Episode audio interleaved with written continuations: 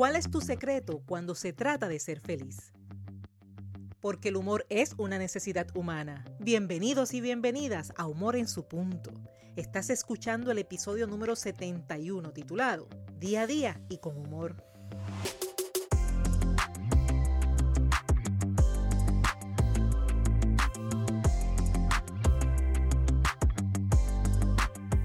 Ya sabes que Humor en su punto es un espacio diseñado para mantener viva y activa la idea de que todos los seres humanos, tú y yo, poseemos la capacidad para desarrollar el buen humor. Este espacio se creó para ti que deseas ser positivamente diferente y sobre todo que estás dispuesto o dispuesta a trabajar en tu progreso personal y profesional utilizando el humor como punto clave de tu transformación. Te habla Esther Quintero, doctora en psicología clínica, programadora neurolingüística, conferencista transformacional centrada en el humor terapéutico y la autora de tres libros, siendo el más reciente Captura el Enfoque. Y te invito a conectar conmigo a través de las redes sociales, donde me consigues como Esther Quintero. Si te animas, escribe un correo electrónico a draesterquintero.gmail.com. Mientras tanto, en este episodio te ayudaré a evaluar pequeñas acciones que al realizarlas en el día a día te ayudarán a mejorar tus resultados, mejorar tu estado de ánimo y por ende desarrollar tu buen humor. Para una mejor visión, seleccioné cinco recomendaciones que corresponden a tu actitud y tres recomendaciones que responden a tu acción.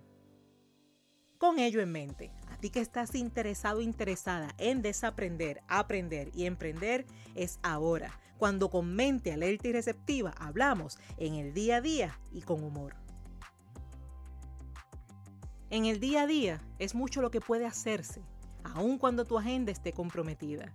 Y me refiero a recomendaciones que resultan simples cuando las escuchas y a la vez son poderosas cuando las implementas. Estas ideas provienen del libro Los 100 secretos de la gente feliz, escrito por el científico social y psicólogo Dr. David Naiden.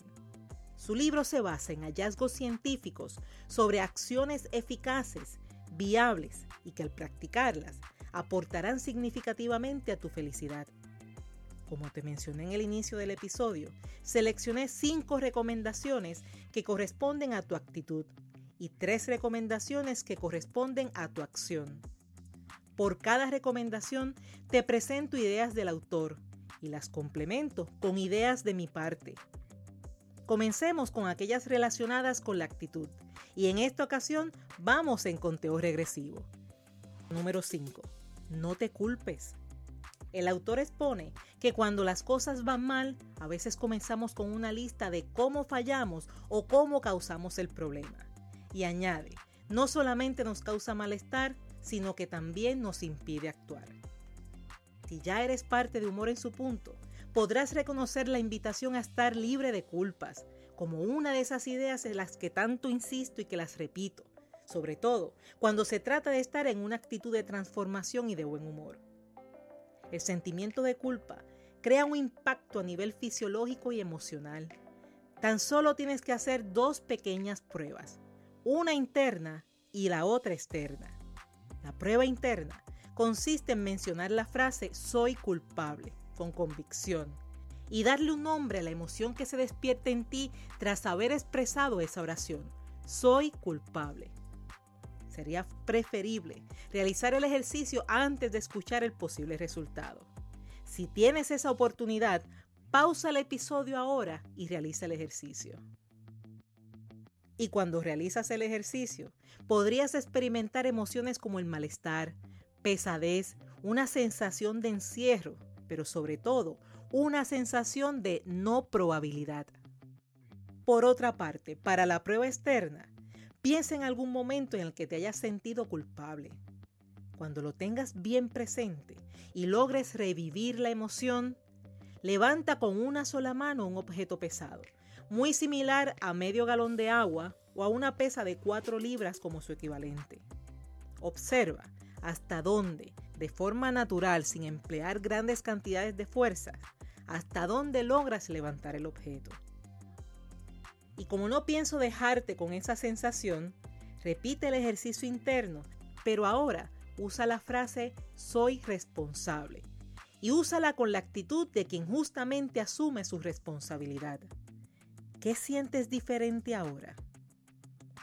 Para completarlo, repite ahora el ejercicio externo y observa hasta dónde, de forma natural, logras levantar el mismo objeto utilizando esta nueva frase. Soy responsable, con actitud de quien asume su responsabilidad. Dime, ¿cuál fue la diferencia?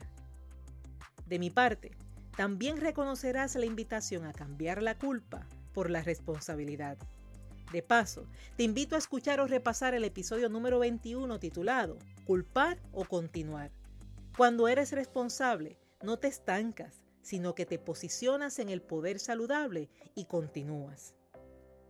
Cierro el tema de la culpa con la frase del autor. Tiene más sentido lidiar con los resultados que con los errores. La recomendación número 4. No dejes que tu vida dependa de una sola cosa. Y dice el autor, su vida está hecha de diferentes facetas. A lo que añado, que si vivimos los riesgos del multitasking, ¿por qué no vivir los beneficios de tener diferentes facetas? No te pido que llenes tu vida de compromisos, sino que establezcas y te enfoques en más de una prioridad. Tu vida tiene varios asuntos que son de importancia. ¿Por qué centrarte tan solamente en uno? Y seguramente has pensado que lo haces, que tienes varias cosas importantes. La pregunta es, ¿son importantes en palabra y en acción? La respuesta la obtienes cuando analizas tus acciones, cuando observas cómo has administrado tu tiempo. Si algo es importante, pero careces de tiempo, pues es importante en palabras. Si dices que algo no es tu prioridad, pero le dedicas significativas cantidades de tiempo, es bueno que sepas que tu mente lo identificó como una prioridad. Pasa al primer plano de la conciencia aquello que tienes presente, tanto en ideas como en acción. Siendo así, selecciona tus prioridades, enfócate en más de una, dedícale tiempo, energía y dinero. Disfruta de las variadas experiencias, producto justamente de las diferentes facetas que tienes como ser humano. Cuando alguna de estas facetas se debilita, lo sentirás y te ocuparás, pero te ocuparás con la actitud de quien aún conserva la energía, la fuerza y el humor que proviene de esas cosas importantes que aún siguen en pie. Cierro con la cita del autor que dice, Construya sus esperanzas alrededor de múltiples cosas que son importantes para usted. Reciba los beneficios y no permita que un solo aspecto lo derrumbe. Recomendación número 3. Esté abierto a nuevas ideas. Y dice el autor, nunca deje de aprender y adaptarse. Dicen y es verdad que lo único constante es el cambio. Por lo tanto, ante un mundo de constante cambio, se requiere una mente alerta y receptiva, alerta a los cambios y sus implicaciones, receptiva a nuevas ideas, a nuevos ajustes, a nuevas formas de hacer las cosas que funcionen e incluso que funcionen aún mejor. Es valioso lo que ayer se aprendió, pues es parte de la persona que eres hoy. Hay cosas aprendidas que dejarán su aportación de por vida. Y asimismo, hay aprendizajes que necesitan evaluarse con el fin de prevenir que se conviertan en terquedad cuando algo nuevo se presenta. Ya te habrás dado cuenta que los cambios despiertan muchas emociones, despiertan muchas interrogantes y causan en ocasiones incomodidad. Para prevenir ese torbellino emocional, la mente te pedirá permanecer, permanecer haciendo lo mismo, rodeadas, rodeado de las mismas personas, con los mismos hábitos. Es que hasta lo que pides en un restaurante suele ser lo mismo. Y no se trata de que cambies todo. Se trata de que actives tus sentidos y tu mente para recibir y sobre todo para disfrutar de nuevas experiencias.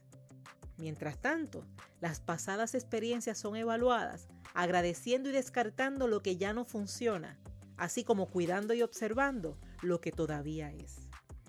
Finalizo con la parte del autor que dice, si usted se limita solo a lo que sabe y solo a lo que le hace sentir bien, a medida que pasa el tiempo, podría sentirse frustrado por lo nuevo que le rodea. Recomendación número 2. Haga lo que dice que va a hacer.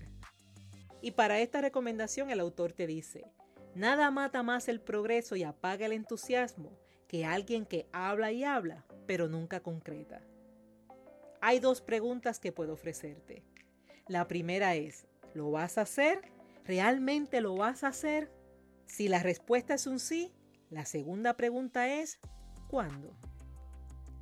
Si entiendes que no puedes o no quieres hacerlo, o quizás no tienes los recursos, comienza por no decirlo. Evita comprometerte usando frases como déjame ver qué puedo hacer, yo te ayudo, y miles más que cierran perfectamente una conversación, pero la dejan con una promesa de acción que posiblemente no puedas cumplir. Si no tienes el deseo, la intención o la forma, ¿sabes qué?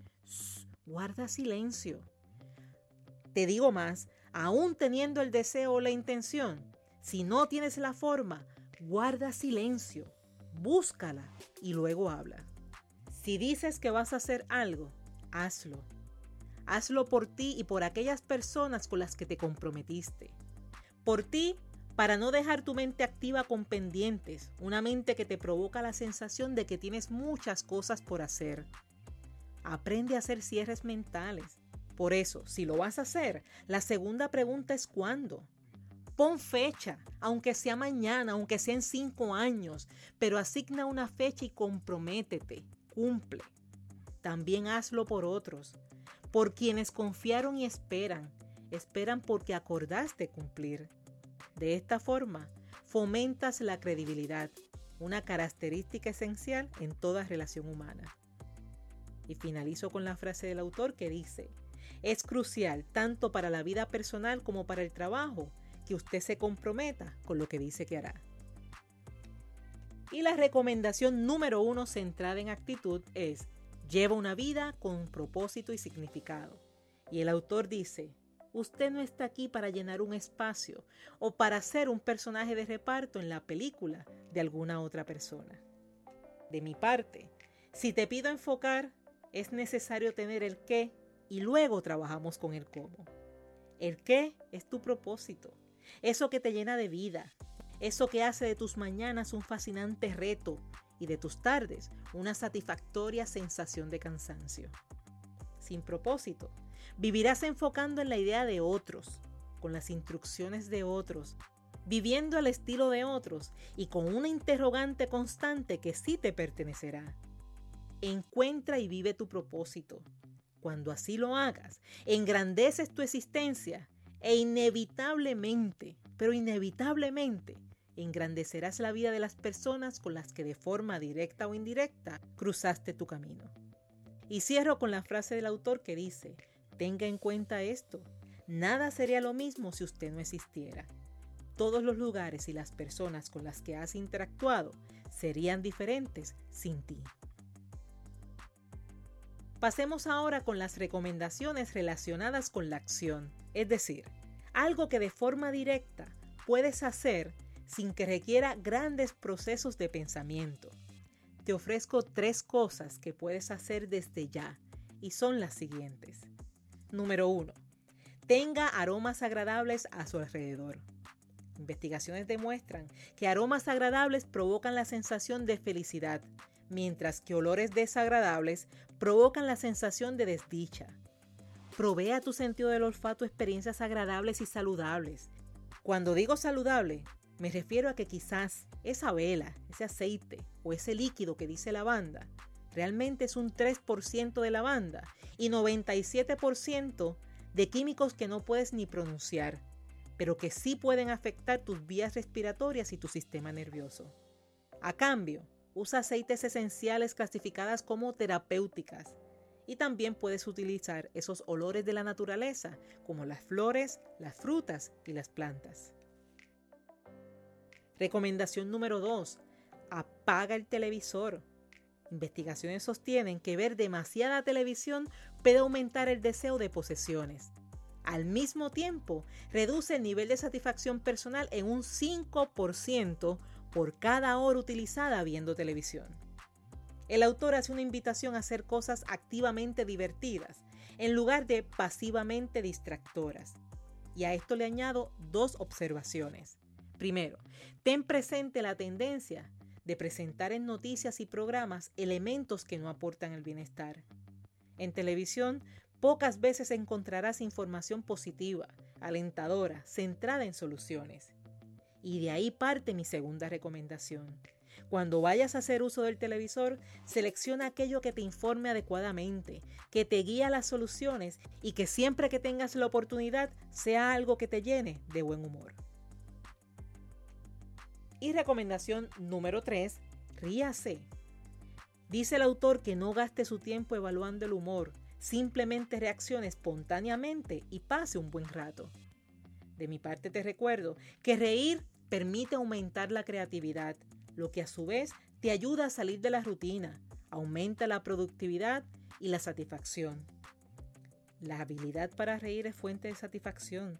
Separa un poco de tiempo, ya sean 10 minutos o una hora, y dedícala a hacer cosas que te permitan reír. Rodéate de personas que ríen y permite que sin pensarlo tanto y sin tanto análisis te contagien de su buen humor. Estas simples y eficaces recomendaciones no surgen de la nada, surgen de investigaciones científicas que confirman sus beneficios.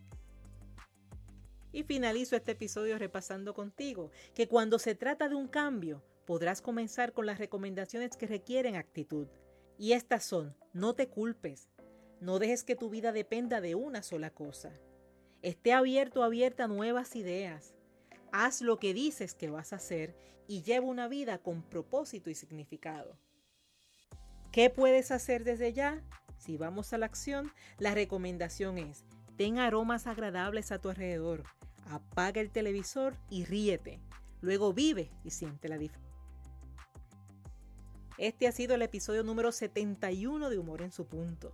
Y si quieres enfocar en lo que para ti es importante, disfrutar mayores oportunidades, te invito a la segunda edición del taller Expande tus oportunidades enfocando con humor. En ese taller te ofrezco 7 claves para fortalecer y dirigir tu enfoque. Este taller es virtual y será el sábado 4 de diciembre en horario de 10 a 12 del mediodía. Los espacios son limitados, así que para más información y registro visita enfocaconhumor2.eventbrite.com. La dirección está disponible en la descripción de este episodio. También puedes comunicarte por mensaje de texto al 787-347-0285. Con gusto contestaremos tus preguntas. Mientras tanto, sabes que puedes obtener tu copia del libro Captura el Enfoque con tan solo entrar en Amazon. En Puerto Rico está disponible en Casa Norberto en Plaza Las Américas, Librería El Candil en Ponce y La Casita en Aguadilla Mall. Si quieres obsequiarlo y que llegue esa persona con dedicatoria y firma, o si así lo deseas para ti, comunícate que nosotros realizamos el envío. Te ayudará a saber que los envíos se realizan los días miércoles y sábados de cada semana. Y es así como hicimos posible otra semana de humor en su punto. Si ha sido útil para ti, si estás de acuerdo conmigo en que aporta contenido de valor, recuerda suscribirte en la plataforma de tu preferencia, asignar una valoración de 5 estrellas, a la vez que dejas tu comentario indicando cómo humor en su punto ha sido útil para ti. Para que vayas preparando tu mente, el próximo miércoles el tema será Empecemos y no es de cero. Cuando por alguna razón necesites crear nuevas estrategias y nuevas formas de actuar para obtener mejores resultados, recuerda que no comienzas desde cero, comienzas con la experiencia. Te hablo Esther Quintero quien te dice que el humor es una forma de educar, de aprender, de vivir y trascender.